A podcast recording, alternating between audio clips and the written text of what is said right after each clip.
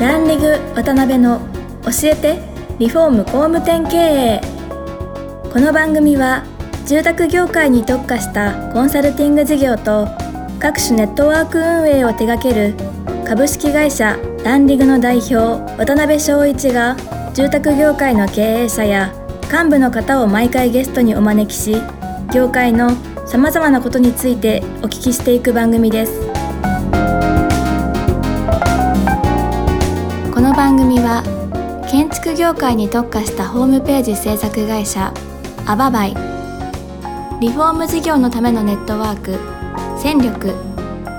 住宅会社のブランディングを支援するルームクリップ公認家づくりパートナーの提供でお送りします。工務店の社長も多様性の時代へ。熱海温泉型情熱親分型コンサル型。YouTube でちゃう型 SNS 長文語り型 AI 気になる型すぐセミナー開いちゃう型。いろんなタイプがあるけれどアババイが目指すのは一つ。みんなを高鳴るコンバージョンへ。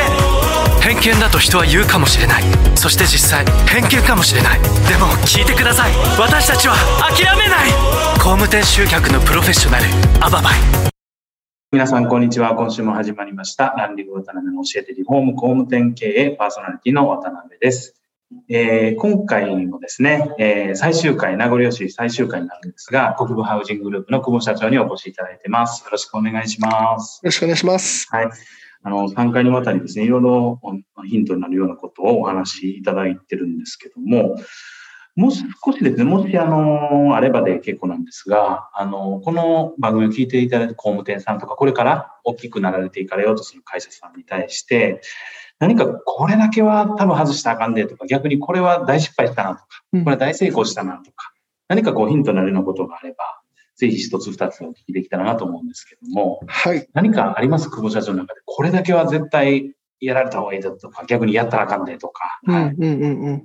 そうですね。やっぱまあこの業界ってね、な何しても本当に多分人手不足って言われてると思うんですよね。人材不足っていうところで。そそこに当たって、もう絶対私はもう新卒採用。新卒採用？新卒採用。はい。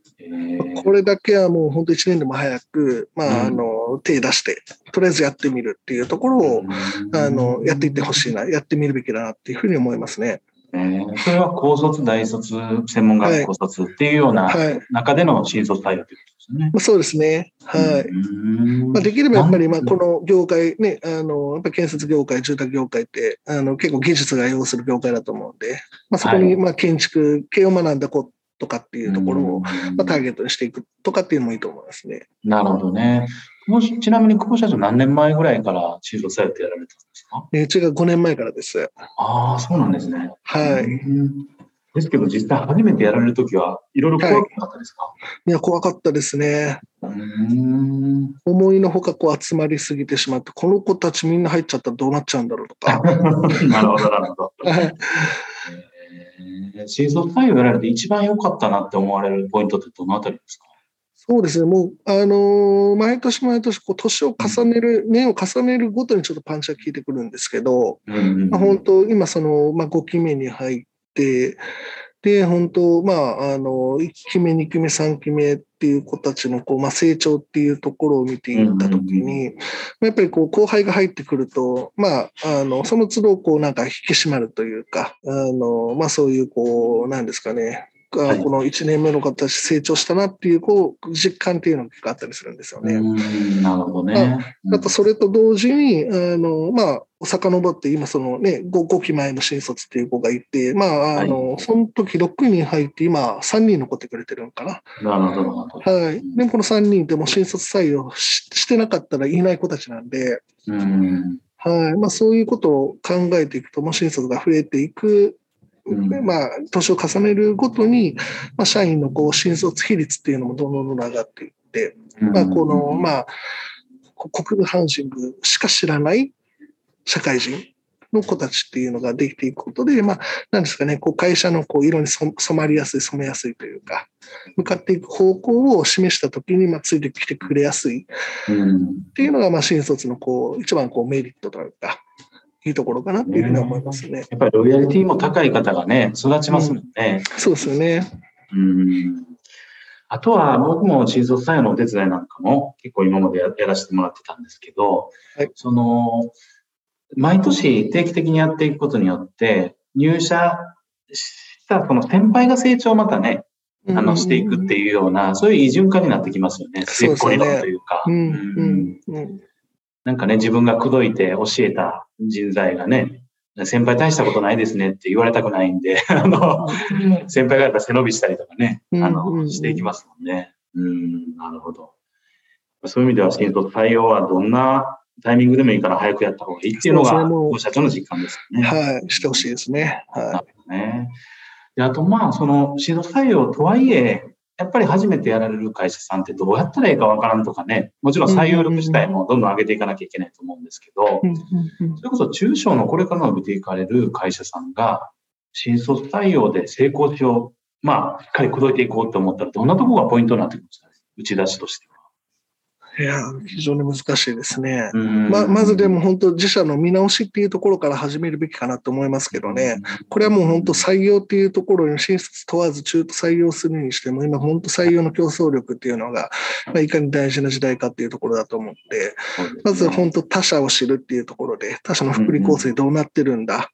他社の給料体系どうなってるんだ、競合他社どうなってるんだっていうことをしっかりやっぱ調べてもらって、そことまあ自社を比べてみて、うん、劣る部分があるんだったら、そこは真摯に向き合って、どう改善してししていくかっていうところを見て、まあ、そこそこをじゃあ度外して、他に強みがあるんだったら、まあ、その強みっていうところを生かして、でその強みに対して、まあ、中途だったり新卒だったり、どう響いてくれるのかっていうところをまあ分析していって、そこをしっかりあの精査して、まあ、打ち出していくっていうのが大事なんかなっていうふうに思いますね。選ばれるっていう意味でいくと、比較ですもんね、結局。そうですね。はい。本当、新卒採用するためにっていうのはおかしいですけど、まあ、するためにやっぱり会社どんどんどんどんホワイトになっていきますし、はい。そのために会社の、こう、なんですかね、こう、ブランディングというか、いかにこう価値をつけて、うん、うん、あの、行こうっていうところの姿勢にもつながってくると思うんで、うん、まあ、それ会社の成長にもやっぱり同じくつながるんで、うん、まあ、非常に大事なことかなって思いますよね。当に経営とはイコール採用なんだぐらいの話かもしれないですね。うん、今の話聞いてると。そうですね。うん、なるほど。ありがとうございます。まあ、最終回4回目ということなんで、今後のことも少しお聞きしていきたいんですけど、はい、実際、あの、入社年なんかで、あの、一戦闘を向けて、こう、邁進されてるっていうことをお見受けしたるんですが、今後の会社のビジョン、これぐらいまでこういうふうにしていかれたいな、みたいなものがあれば、はい、ぜひお聞きしたいんですが。そうですね。一応そのまあ2027年に一戦闘というところを描いてるんですけど、まあこれも正直まああの絶対いけるかなっていうところは思ってるんですかね。で、今までまあその目標を描いて、あの、話をしていけなかったっていうことがないので、で、それと同時に見えない目標っていうのが描けない人間で、はい。だこれがじゃあ10年後、20年後のこう目標、ビジョンがあるかっていうと、こう、郊外できるビジョン、目標っていうのがあんまりないんですよね。はい。うん、じゃあ今から全国展開していくか、フランチャイズビジネスしてなんかやっていくかとか、うん、っていうのが全く今見えてなくて、はい。まずはやっぱり目先のそこの5年後戦闘に向けて、まあ、鹿児島の深堀と宮崎県っていうところで、まあ、しっかり試合を取っていく。うん。多分それと同時にまあ3年後ぐらいに見え出すのが、多分熊本とか福岡っていうところの出店かなっていうふうには思ってるんですけど。なるほど、なるほど。九州全域ぐらいまではぼんやりと、でもイメージはされてるという感じ、ね、そうですね。まあでもそれよりも私のやりたいことは、どちらかというと、こう、住宅事業の6次化っていうところで、はい。はい。鹿児島、宮崎、この南九州っていうところを中心に、うん、そこのまあ製造、生産っていうところ、まあ一時の部分でいけば生コンの製造。はい。それをして、まあ、あの、今、まあ、発注して、基礎屋さんにお願いしてる基礎っていうところを、まあ、内製化する。なるほど、なるほど。はい。あとは、まあ、あの、木の部分でいけば林業。うん。っていうところを、まあ、あの、自社でマプリカととかもすると。はい。っていうところで今、分離発注して見えないところで仕事してくれてる人たちがいるところを、まあ、内製化していきたい。なるほどね。これはまあ、あの、手っ取り早くやっぱ M&A しか今考えてないんですけど、はい。っていうところを鹿児島、宮崎の圧倒的な銭湯っていう母数があれば、これ自社のやっぱり、あの、あれだけで、まあ、十分その下の子会社も成り立つんですよね。そうですよね。確かに。はいっていうところと同時にやっぱ圧倒的なその競争優位性というところで、うんうんはい。もうどこよりも安く、うんあの、同じものが作れるっていうところは、はい。これ全国展開して、ね、全国で4万頭、5万頭とかやってるところに関しても、鹿児島、宮崎、この南九州でだけでいけば、はい絶対うちにもかなわないぐらいの、そういうことですね。はい、ところを、まあ、あの、向こう10年で作りたいなっていう思いはあります。ねはい。まあ、選択とね、集中されてるからこそできることですよね、それに関して。で、まあ、そういう形の中で、まあ、おそらく会社人としてずっと生きていかれるようなイメージはもちろんあると思うんですけど、事業家としてですね。うんはい。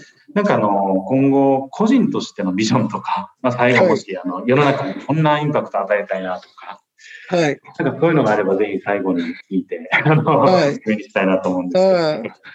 私、めちゃくちゃ大きな夢があるんです。ええあ、はいそうなんですね。はいはい。鹿児島の、うんまあ、鹿児島空港、あそこ、まあ、うちのその本社がある霧島市なんですけど、はい。そこにちょっと統合型リゾート作りたいなっていう。ままあ、あの、俗に言う IR ですね。はいはいはい。はい。なるほど。はい。まだちょっとね、あの、詳細全然見えてきてないですけど、はい。まあまあ、今から法律も変わっていってっていうところで、まあ、カジノを誘致して、はい。はい。まあ、外資系のホテルを誘致して、はで、そこにまあショッピングモールだとか、アウトレットだとか、そういうの高して、ははいい。で、鹿児島は本当ね、あの、今言った空港っていうところで国際線、まはいあ、アジアからも、あの、めちゃくちゃ近いですし、うん、確かに確かに。はい。でも船も気候、えーつきますんで、うん。はい。で、本当コロナ前で行けば台湾人、中国人もこの辺りの観光客がめちゃくちゃ多かったんですよね。そうなんですね。はいっていう土地柄もあるんで、私はそこにあの IR 作りたいな、計画したいなっていううん壮大な夢があり大ます。きいですね。はい。えーそれは何年後ぐらいのイメージですか？それは30年かかるかもしれないですね。確かに確かに。はい昔からご興味あったんですか？そういうアミューズメント的な。あそうですね、ありますね、好きですね。えーはいですけどなんか、久保社長がね、先ほどえ描いて公言してはい。達成できなかった夢が達成できなかったことがないとおっしゃってたんで、はい。はい。もしかしたら本当に やられてるかもわからないですね。そうですね、何かしらやりたいなっていう。えーはい。えーありがとうございます。なんか最後にワクワクするようなお話を聞いて、はい、締めになったんですけども、本当に今回4回にわたって久保社長の初めのね、人となりの部分から、本当に戦略的にやられてる部分、あとは本当にこう、一歩一歩ね、確実に成長されてる部分とかいろいろお聞きして、僕自身も非常に刺激になった収録だったんですけども、まあ、ぜひ今後ともいろいろ情報交換させていただいて、なんか業界に対していろいろこう情報発信していただけるような、なんかそういう場もぜひご協力いただけたらなと思うんで、はい。ぜひお願いします。今後ともぜひよろしくお願いいたします。はい。では、あの、4回にわたり国部ハウジンググループの、えー代表の久保社長にお越しいただきました。久保社長、いろいろ、えー、ためのお話お聞かせいただきましてありがとうございました。ありがとうございました。今回もランリグ渡辺の教えてリフォーム工務店経営をお聞きいただきありがとうございました。番組では渡辺やゲストの方へのご質問やご意見ご感想を募集しています。ウェブサイトランリグにあるお問い合わせフォームよりお申し込みください。お待ちしています。